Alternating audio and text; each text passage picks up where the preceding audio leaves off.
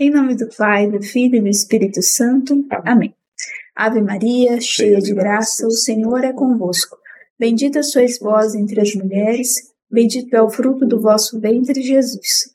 Santa Maria, Mãe de Deus, rogai por nós, pecadores, agora e na hora da nossa morte. Amém. Em nome do Pai, do Filho e do Espírito Santo. Amém. Imaculado Coração de Maria, sede a nossa salvação. Amém. São João Eudes, rogai por nós. Amém. Ai, já deu um spoiler, né? Já deu um spoiler. Muito Eu sei que a Luana Maria Figueiredo vai amar o podcast de hoje, porque ela é muito devota de São João Eudes, como muitos aqui também, eu tenho certeza.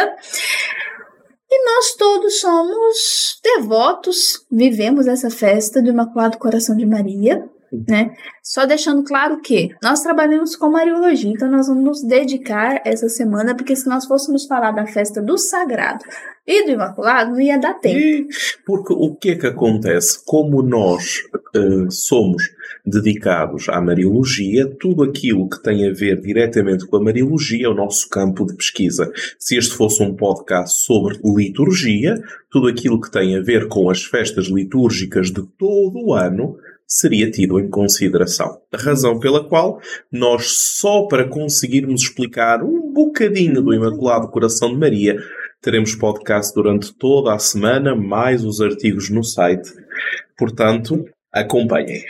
E para quem está nos acompanhando já durante esses quase 100 episódios, vocês viram naquela semana que o Papa Francisco convocou para uma renovação da consagração à Nossa Senhora da Rússia uhum. e da Ucrânia, nós fizemos uma semana. Vou até pedir para o José colocar aqui um card depois para vocês clicarem e, e acessarem.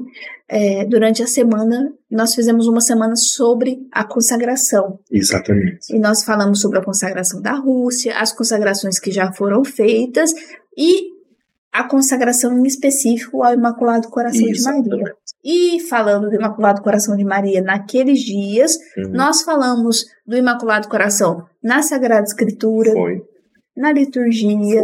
Né? Na tradição na, da igreja. E na tradição da igreja. Exatamente. Então, vocês têm alguns podcasts ali que já falam sobre a questão bíblica. Exatamente. E principalmente é, da tradição sobre o coração de Nossa Senhora. Exatamente. Que coração é esse? Que coração é esse? E lembrem sempre que Uh, imaginem as verdades cristãs como um diamante multifacetado. Então nós temos sempre perspectivas diferentes da mesma verdade. Isso. E nós não repetimos podcast. E nós não vamos repetir o podcast, então não vamos entrar na questão bíblica, porque nós já temos, né? Exato. Então, é, até convido vocês a reverem esse podcast, desse podcast, para vocês também bem rezarem a festa deste próximo sábado. Exatamente. Então, como nós não repetimos, nós vamos olhar então de uma outra forma. Exatamente. De uma forma histórica. De uma forma histórica, nós vamos olhar para o Imaculado, melhor, a festa, festa. do Imaculado Coração de Maria, porque é verdade que nós podemos fazer 100 episódios, se quisermos, sobre o Imaculado Coração de Maria nas suas perspectivas teológicas, é verdade, mas o objeto, a definição, o objetivo principal e primordial desta semana, tirando o podcast de, quarta-feira, quarta que é o centésimo, e teremos Guerra Permitindo. Vocês bastante. Exatamente. O Sr. Padre Volodymyr, que ainda hoje falei com ele, um, portanto, a marcar para quarta-feira, a respeito de Maria na guerra da Ucrânia. Na guerra. Na Nós guerra. já falamos sobre Maria na Ucrânia. Isso.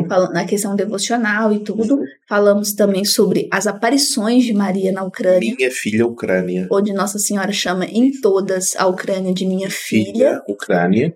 Então, na quarta-feira, nós vamos falar de Maria na guerra.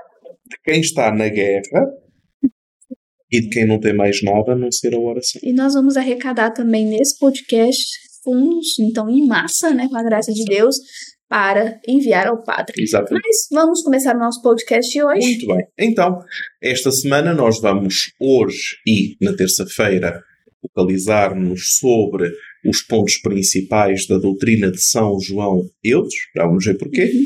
Depois, na quinta-feira, nós vamos nos, uh, nós vamos nos focalizar sobre o sentido desta festa que estava no dia 22 de agosto e que agora foi, uh, e que agora foi transferido na última reforma do calendário litúrgico.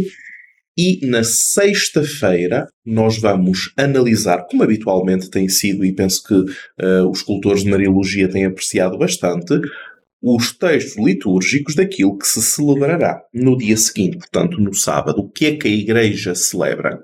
Tendo em consideração, e digo-vos já, que deixou de ser memória facultativa para passar a ser memória obrigatória, obrigatória pelas mãos de São João Paulo II. Mas vamos agora lá vamos para trás. Com calma. Exatamente, vamos, vamos mergulhar, como habitualmente, na história e vamos lá para trás para descobrir a figura de um homem de veras singular, bastante citado e talvez pouco conhecido. Pouco conhecido. Pouco conhecido. Muito bem. Então, São João Eudes. Nome de batismo, João Eudes. Nascido em 1601 na Normandia, uma família camponesa entra no colégio dos jesuítas em Caen e faz parte da fervorosa congregação mariana. Nós falamos sempre da congregação mariana quando falamos do curso de espiritualidade mariana. Exatamente. A gente já teve, inclusive, alguns alunos da congregação. Da congregação Exatamente. Curso de espiritualidade mariana que está na versão, hoje na versão intensiva EAD. Em 1623 entra para o oratório, boas memórias, e beneficia do contacto com dois pais da Escola de Espiritualidade Francesa, Pierre de Bérulle, e também com Charles de Condren, ambos muito ligados à Sorbonne de Paris e são, ambos, são exponentes, se quisermos, da mística francesa do século XVII. Portanto, ele teve acesso a excelentes mestres.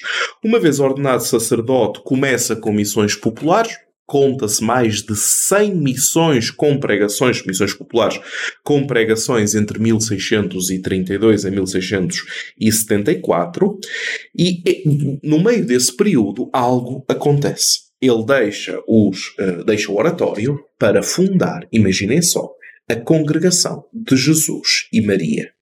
Qual é o objetivo? E aqui é louvável. Formar o clero nos seminários e pregar as missões.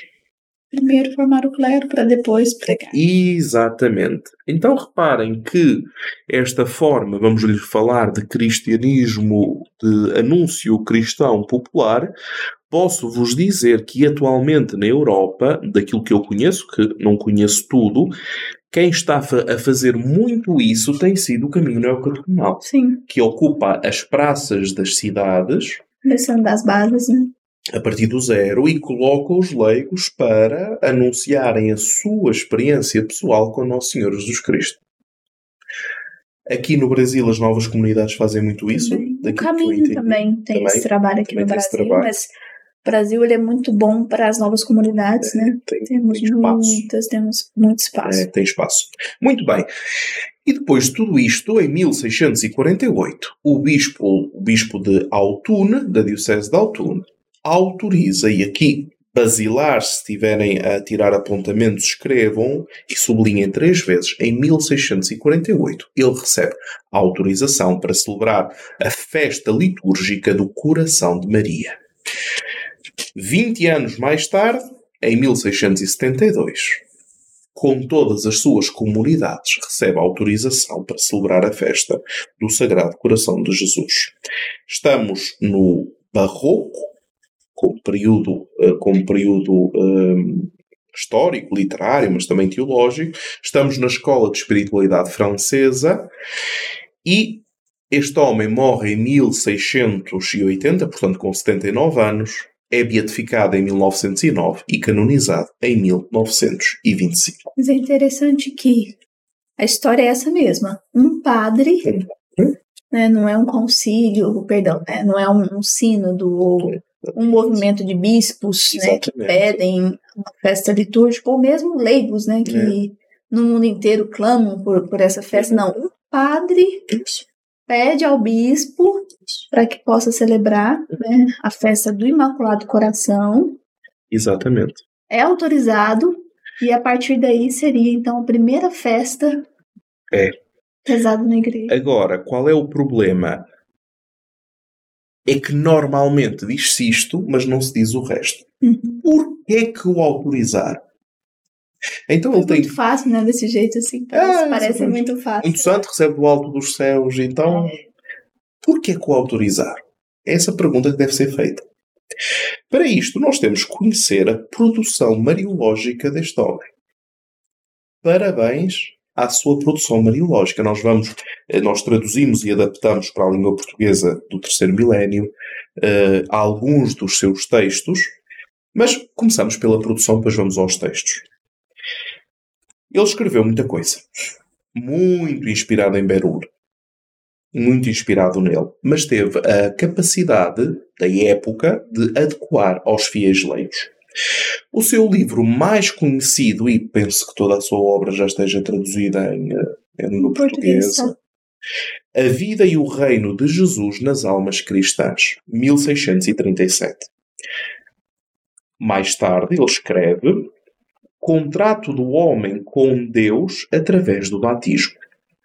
Está fácil de entender que São João Eudes fundamenta a existência cristã através do batismo e olha para o batismo como um contrato de aliança no qual Deus comunica a sua vida e nos compromete, enquanto filhos de Deus, a conformar a nossa vida a Cristo, que é algo que nós dizemos eh, de uma forma contemporânea. É um facto. Eh, Por outro lado, eu recordo-vos que ele está dentro desta grande história da chamada consagração a Jesus pelas mãos de Maria, quando a professora Carol faz o percurso da consagração, que em breve vamos ver uma, Repaginação. uma repaginação, uma releitura, toda a consagração novamente, até porque a ciência mariológica não é estática, nem Não é se esgota. não se esgota, nem é fotocopiável já agora, ou seja, não é possível nós, dois, três, quatro, dez anos depois, olharmos para os mesmos textos e dizermos está tudo dito, nada alterou. O Espírito Santo, se há coisa que o Espírito Santo é, é criativo. E então, reparem que a questão do batismo, a questão de conformar a nossa vida a Cristo, a cristificação do homem, eh, era algo que para a espiritualidade da época era bastante comum, ainda hoje em dia para a nossa. Portanto, ele conclui, e aqui começa a reviravolta, que todos são chamados à santidade. Todos são chamados à santidade. Eu recordo-vos que uma das inovações do Concílio Vaticano II é, e tem mesmo título, vocação universal à santidade. Não era tão óbvio assim. Não era tão óbvio A assim. Exatamente, não era tão óbvio assim. Então, diz ele, nesse livro, portanto, A Vida e o Reino de Jesus nas Almas Cristãs, todos os cristãos, qualquer que seja o estado e a condição a que pertençam, são obrigados, como cristãos e membros de Jesus Cristo, a viver a vida de sua cabeça, isto é, uma vida completamente santa. E um exemplo perfeito desta vida em Cristo é Maria, que por si mesma, curiosamente parece que está a citar Lutero da aula que nós tivemos no sábado anterior, em algumas coisas, não é nada, não tem nada, não pode fazer nada. Só que algumas pessoas ficam apenas nisto. Só pega essa frase. Só pega essa frase, exatamente, é o costume, manipulação de informação.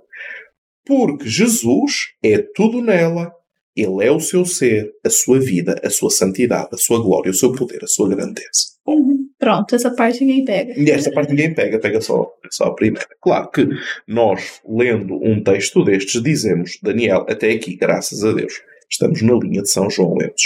Ora, durante muitos anos ele trabalha numa outra obra, e digo eu que talvez seja essa a obra, e eh, termina há poucos meses antes de morrer, talvez seja essa a obra a obra mais notável, ou seja, o seu maior contributo mariológico, e a obra chama-se Admirável Coração da Santíssima Mãe de Deus ou a Devoção ao Santíssimo Coração de Maria. De 1600 e eh, publicada em 1681. Portanto, ele termina antes da sua morte e é publicada depois da sua morte.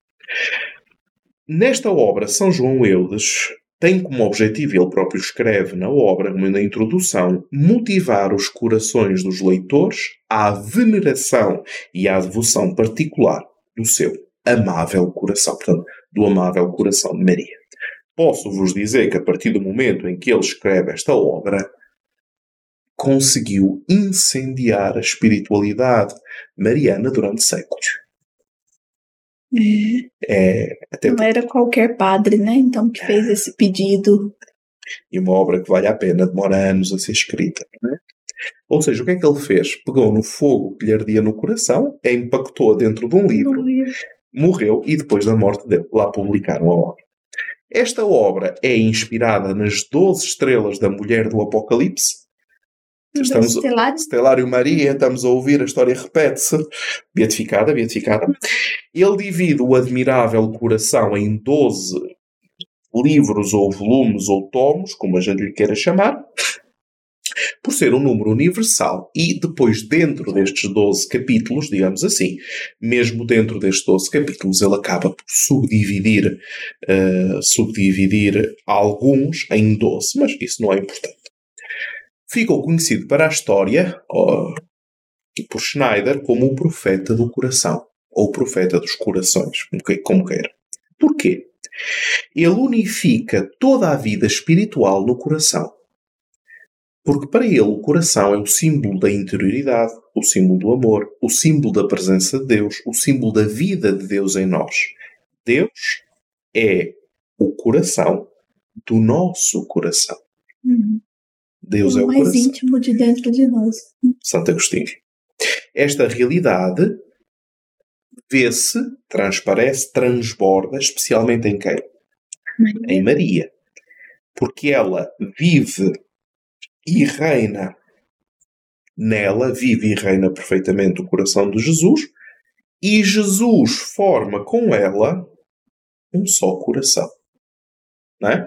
E é por isso, por exemplo, que nesta canela, nesta caneca, caneca. desculpa, nesta caneca aqui está escrito como uma mãe concebe o coração do embrião e os seus corações tornam-se uma só batida, em Maria o coração do mundo também foi só. Também foi um só com o coração da mãe. Daniel Afonso. Amém. e então, o santo fala, portanto, do coração de Jesus e de Maria que estão unidos, não em unidade de essência. O que é unidade de essência? Jesus é de essência divina, Maria, humana, criatura, mas de sentimentos, vontade e afetos. Lembram-se quando São Paulo diz: temos os mesmos sentimentos em vós, como Cristo? É daqui que vem. Para além desta divisão, ele vai falar, portanto, da natureza do coração de Maria, os fundamentos desta devoção em relação ao Pai, em relação ao Filho, em relação ao Espírito Santo, o cântico do coração de Maria, as razões e os meios para honrá-lo e, finalmente, um tratado sobre o coração de Jesus. Ora, devemos dizer que, para João Eudes, o coração de Jesus, e de facto historicamente é assim, o coração de Jesus nasce do coração de Maria. Porque a natureza humana de Jesus nasce da natureza de Maria. E a festa Isso. que ele pede para ser celebrada, primeiro é celebrado em honra ao Imaculado Coração, uhum. e quase 30 anos depois, Exatamente. no Sagrado Coração. O Sagrado Coração. E, na minha perspectiva, ele não imaginava como isto iria incendiar a espiritualidade cristã. Muito bem. Começa, portanto, uh, começa a obra, a devoção à Santíssima Virgem Maria, e ele vai dizer que Jesus deve ser honrado em Maria e Maria deve ser honrada em Jesus. Ouça-mo. Eu ou você? Tu, tu, tu. A devoção à Santíssima Virgem Mãe de Deus é tão bem-vinda ao seu filho e tão recomendável, querida e familiar a todos os verdadeiros cristãos, que não há necessidade de recomendá-la àqueles que desejam viver de maneira cristã, como é o caso daqueles a quem dedicamos esse livro. Direi apenas que não temos que separar o que Deus uniu tão perfeitamente. Jesus e Maria estão de fato tão unidos que quem vê Jesus vê Maria, quem ama Jesus ama Maria, e quem é devoto de Jesus também é devoto de Maria. Jesus e Maria são os dois primeiros fundamentos da religião cristã, as duas fontes vivas de todas as nossas bênçãos, os dois termos da nossa devoção e os dois pontos de referência para os quais devemos olhar em todas as nossas ações e exercícios. Não é verdadeiro cristão quem não tem devoção à Mãe de Jesus Cristo e de todos os cristãos. Paramos aqui. Ora, por que é que ele vai dizer que não é cristão quem não tem devoção à Mãe de Jesus e à Mãe de todos os cristãos? Exatamente, que estamos num período de contra-reforma. E então começou-se a polarizar, e nós, e nós atualmente estamos no Stellarium a tratar Trabalhando disso, com reforma. trabalhando com a reforma, começou-se a polarizar uh, desta forma. Uh, quem é da fé moderna, pura, uh, bíblica, é protestante. É da reforma. Quem é da fé ignorante, supersticiosa, são aqueles de Maria. É, Começa-se a polarizar dessa forma. E ele uh, não os ataca diretamente, mas diz: se é mãe de Jesus, se é mãe de todos os cristãos, como é que tu, por ela, não nutres amor? Podes não amar a tua mãe? E aqui está. Portanto, ele aqui vai invocar dois argumentos muito fortes. Santo Anselmo e São Boaventura afirmam que não é possível que aqueles que não são amados por sua mãe sejam acolhidos por Jesus Cristo. Ou seja, a autocondenação do homem. Assim como aqueles a quem ela dirige o seu olhar benevolente não podem perecer. Santa Maria, Mãe de Deus, rogai por nós, agora e na hora da nossa morte. Estão a ver aqui a acontecer. E continua São João Eudes, acrescento ainda que, já que devemos continuar a praticar as virtudes e nutrir em nós os sentimentos de Jesus Cristo, devemos também continuar e nutrir em nós os sentimentos de amor, piedade filial e devoção que o próprio Jesus Cristo teve para com a sua bem-aventurada mãe. Então, ele a amou perfeitamente, e a honrou de maneira sublime. Escolheu-a para mãe, entregou-se a ela como filho, tirou dela um ser e uma nova vida, quis relacionar-se com ela, submeteu-se a ela, aprendeu com ela como se comportar na infância e na vida oculta, na vida escondida de Nazaré. Fez dela soberana do céu e da terra, glorificou-a e quis que ela fosse glorificada por todos. Então, o próprio Jesus, nos Evangelhos, tem uma determinada atitude para com Maria. Ora, a partir do momento em que nós cristãos devemos ter entre nós os mesmos sentimentos de Cristo, aprendemos com Jesus quem é Maria. Jesus é quase o primeiro devoto Exatamente. da sua Exa- mãe. Exatamente. E então, partindo desta conclusão, é que ele vai dizer que para honrar Maria, e na época honrar alguém, estamos na época da aristocracia. Ora, eh, nós ainda temos resquícios disso, não é muito difícil de compreender. Dou-vos um exemplo.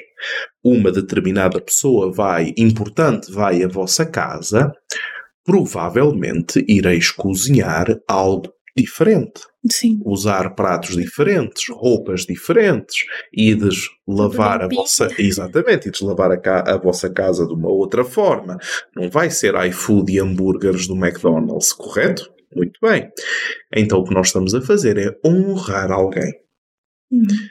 No tempo da aristocracia, Quem é digno de honra, né? Exatamente. No tempo da aristocracia era assim que se fazia. Por exemplo, ainda em Portugal, no norte do país, na Páscoa, existe algo que se chama o compasso, que são eh, equipes de ministros da comunhão e coroinhas que saem pelas ruas e visitam de casa em casa levando Jesus crucificado e ressuscitado, portanto as pontas da cruz já estão com arranjos florais que indicam a ressurreição, de casa em casa e eh, com dessa forma anunciar a ressurreição de Jesus, isto durante todo o dia de Páscoa. Ora, as pessoas preparam a casa para isso, preparam-se para isso. A mesa, há uma tradição das laranjas que está também com isso, uh, vinho, oferecem bombons, uh, é, chocolates, etc. Não é? Uh, Porquê que fazem isso? Porque querem receber da melhor forma aqueles que trazem o anúncio da ressurreição de Jesus. Estão a entender? Então, São João Eudes pergunta-se conclui tudo isto a partir da Sagrada Escritura e pergunta-se: mas como é que nós podemos honrar Maria? E então ele apresenta três uh, momentos para poder honrar Maria. Comigo? É com... Assim, agora é sua vez. Agora é tua vez. Em Maria, adorar Jesus. Oh. Em Maria, devemos olhar e adorar o seu filho.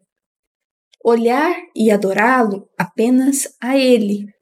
Assim, de fato, ela quer ser honrada, sabendo muito bem que sozinha ela não é nada, mas que seu filho Jesus é tudo nela.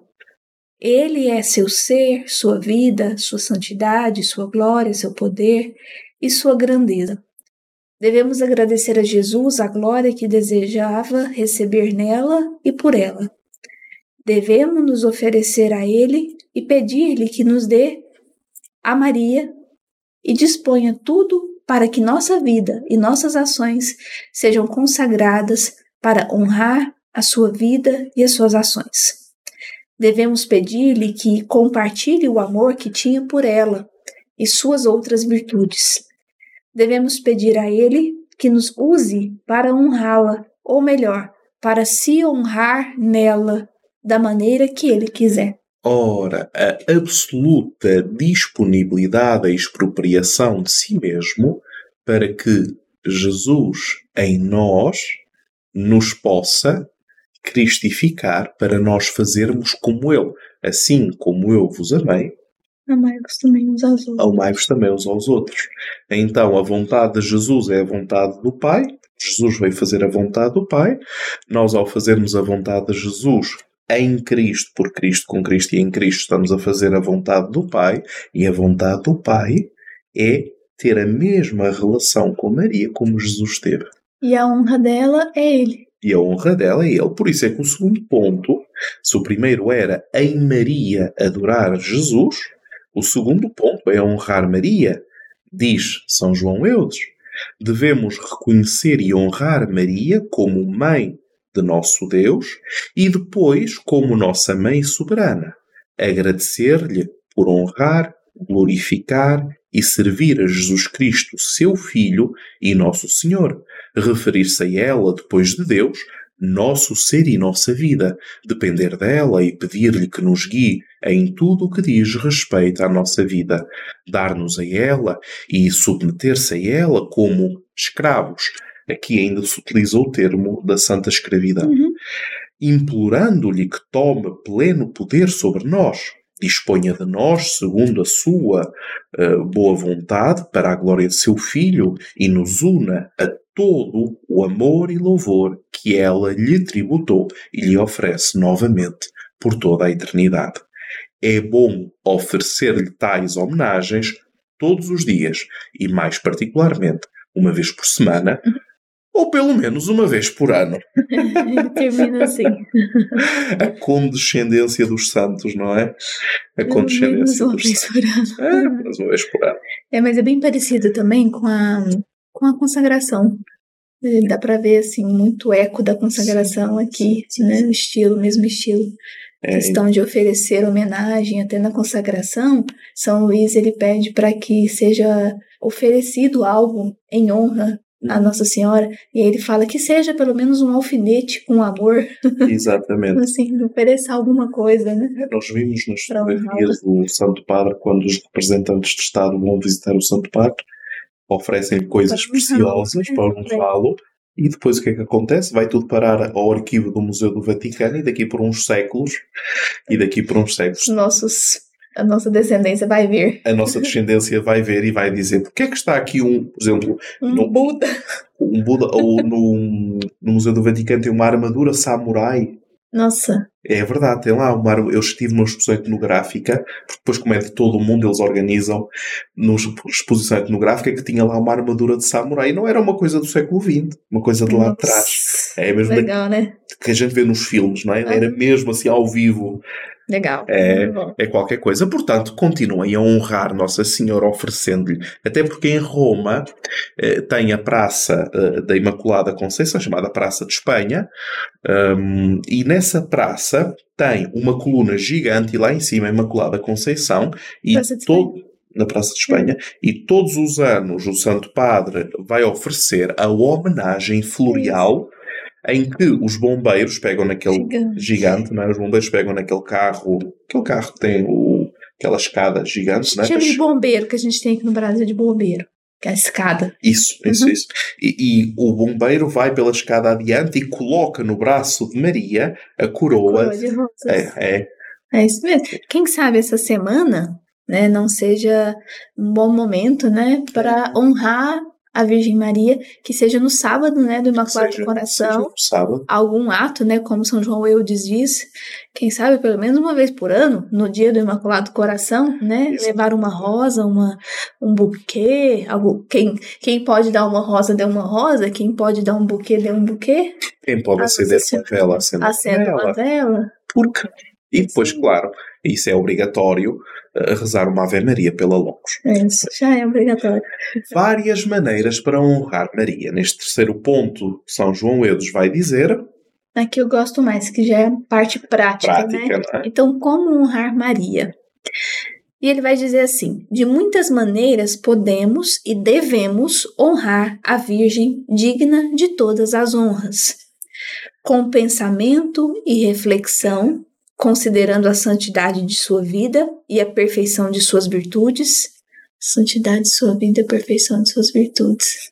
Isso é uma oração. Não é uma oração? É. Perfeição de suas virtudes. Sabe da onde? De onde? Da Legião de Maria. Tá. Que eu era petitinha, decorei todas as orações. Perfeição de suas virtudes. Lembrei disso. Da Legião. Com palavras.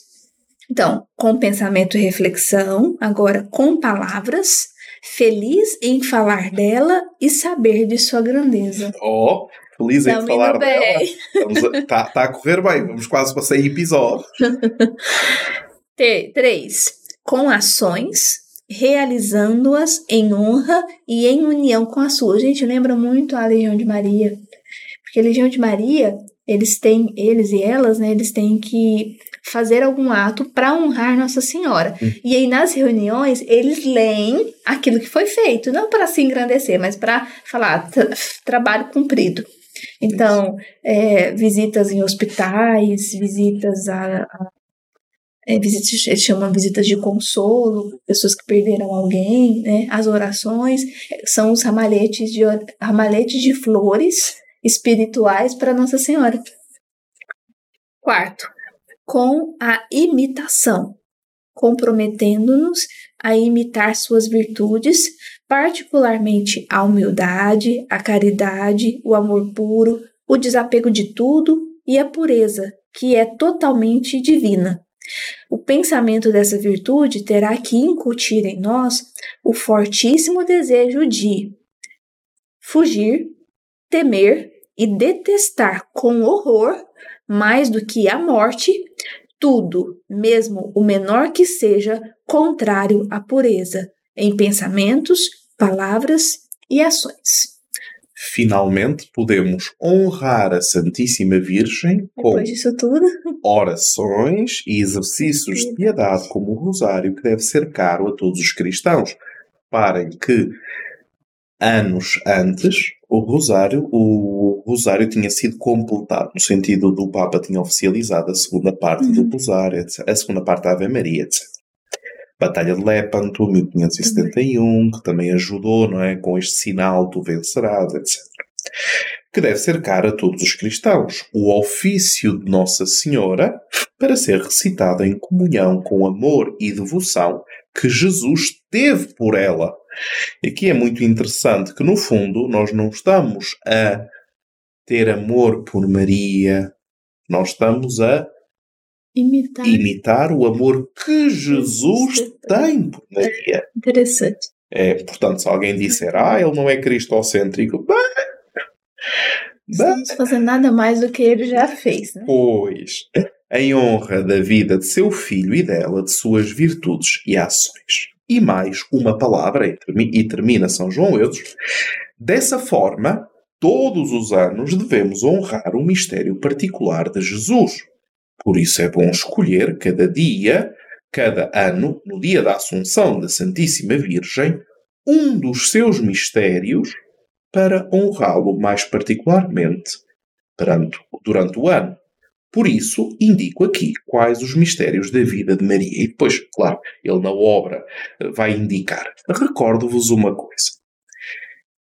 É que ele fala da Assunção de Maria.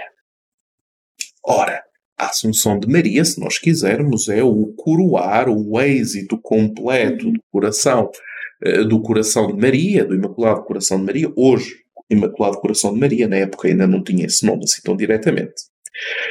Porquê é que a festa até à última reforma litúrgica era no dia 22 de agosto? Porque era a oitava da Assunção.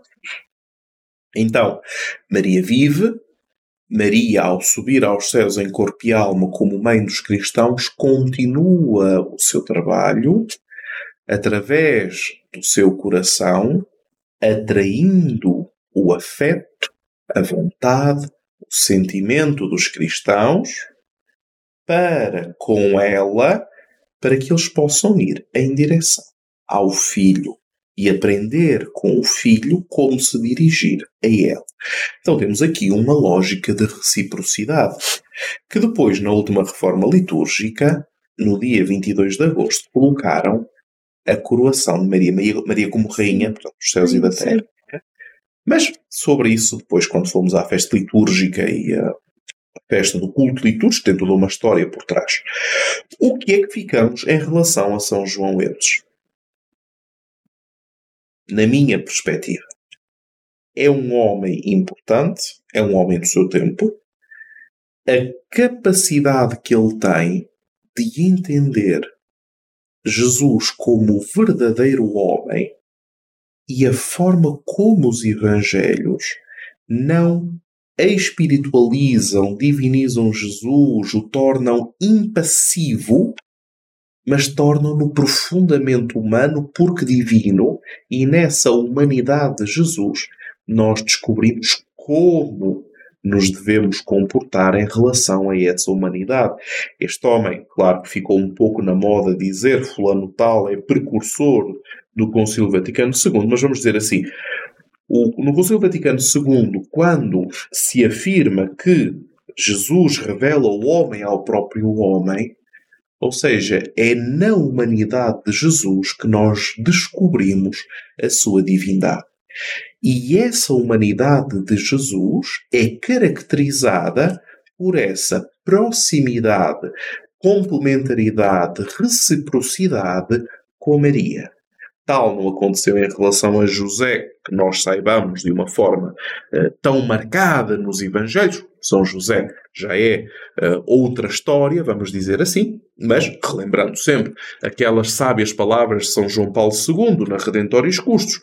O sim de São José participa do sim de Maria, que precede toda a Igreja. Mas, para além do sim de Maria, como um ponto, um ponto-chave de partida da ação de Deus na história, na encarnação do Verbo, nós temos este demarcar da verdadeira humanidade de Jesus em relação à sua mãe e que ensina os seus discípulos a olhar para Maria como mãe. Aqui teríamos a mediação materna de Maria, aqui teríamos a maternidade espiritual de Maria junto da cruz, aqui teríamos Maria como mãe da Igreja, diz textualmente São João Eudes, como mãe de todos os cristãos. Muito bem, mas que tipo de relação? Há uma relação de honras. Muito bem, já falamos, era característico na época, mas uma relação mais profunda que nós iremos ver amanhã, como no coração de Maria cabem os corações, os três corações trinitários. Mas isso fica para amanhã, na continuação das grandes pérolas de Mariologia que São João Eudes deixou para a tradição cristã. E então, como nós dissemos hoje de manhãzinha, né, quando postamos no grupo, hoje foi caprichado. Então, mas só estamos começando. Só estamos começando. Só estamos começando a semana do Imaculado Coração de Maria. Por isso hoje, né, nós apresentamos para vocês esse início da festa litúrgica do Imaculado Coração com São João Eudes. Amanhã nós vamos continuar essa saga do Imaculado Coração. Na quarta-feira nós temos um dia muito especial porque nós vamos celebrar os 100 podcasts já Exatamente. Parece que foi ontem, mas quase foi mesmo. É. Quer dizer, porque nós estamos, né, gente, correndo, são todos os dias. Tem que ser muito. Aqui no Brasil a gente fala assim, tem que ser muito macho. É? Tem que ser muito macho. Pra fazer todo dia? Então, não, Tem que ter muito amor a Nossa Senhora. nós dedicamos-nos a isto. Esta é a nossa vida. Vida. Esta é a nossa vida. Nossa vida. Então, celebrando essa nossa vida, 100 dias de podcast, 100 podcasts. Nessa, nessa quarta-feira, nós vamos ter a presença especial do padre Volodymyr, direto da Ucrânia, com a graça de Deus. E o tema que ele vai apresentar para nós como mariólogo é Maria na guerra da Ucrânia. Então, não deixe de participar, de convidar seus familiares para participar também, porque será um dia também que nós vamos nos movimentar para ajudar a Ucrânia. Então, se você já estava juntando ali seu dinheirinho para fazer a doação, Exato. junta mesmo, porque quarta-feira vai ser um dia especial para você fazer a sua doação para a igreja que sofre na Ucrânia. Exatamente. E assim, ficamos aqui. Exatamente. Por hoje. Daqui a pouquinho estaremos em Uberlândia. Quem sabe vocês estarão conosco também nos nossos stories. Quem sabe? E amanhã, às 9 horas da manhã, nós estamos aqui com o segundo dia da semana do. Imaculado Coração de Maria. Amém? Exatamente. Amém. Imaculado Coração de Maria, Rogai por nós. rogai por nós. Em nome do Pai, do Filho e do Espírito Santo. Amém? Amém. Até amanhã. Se Deus quiser. Tchau. Deus.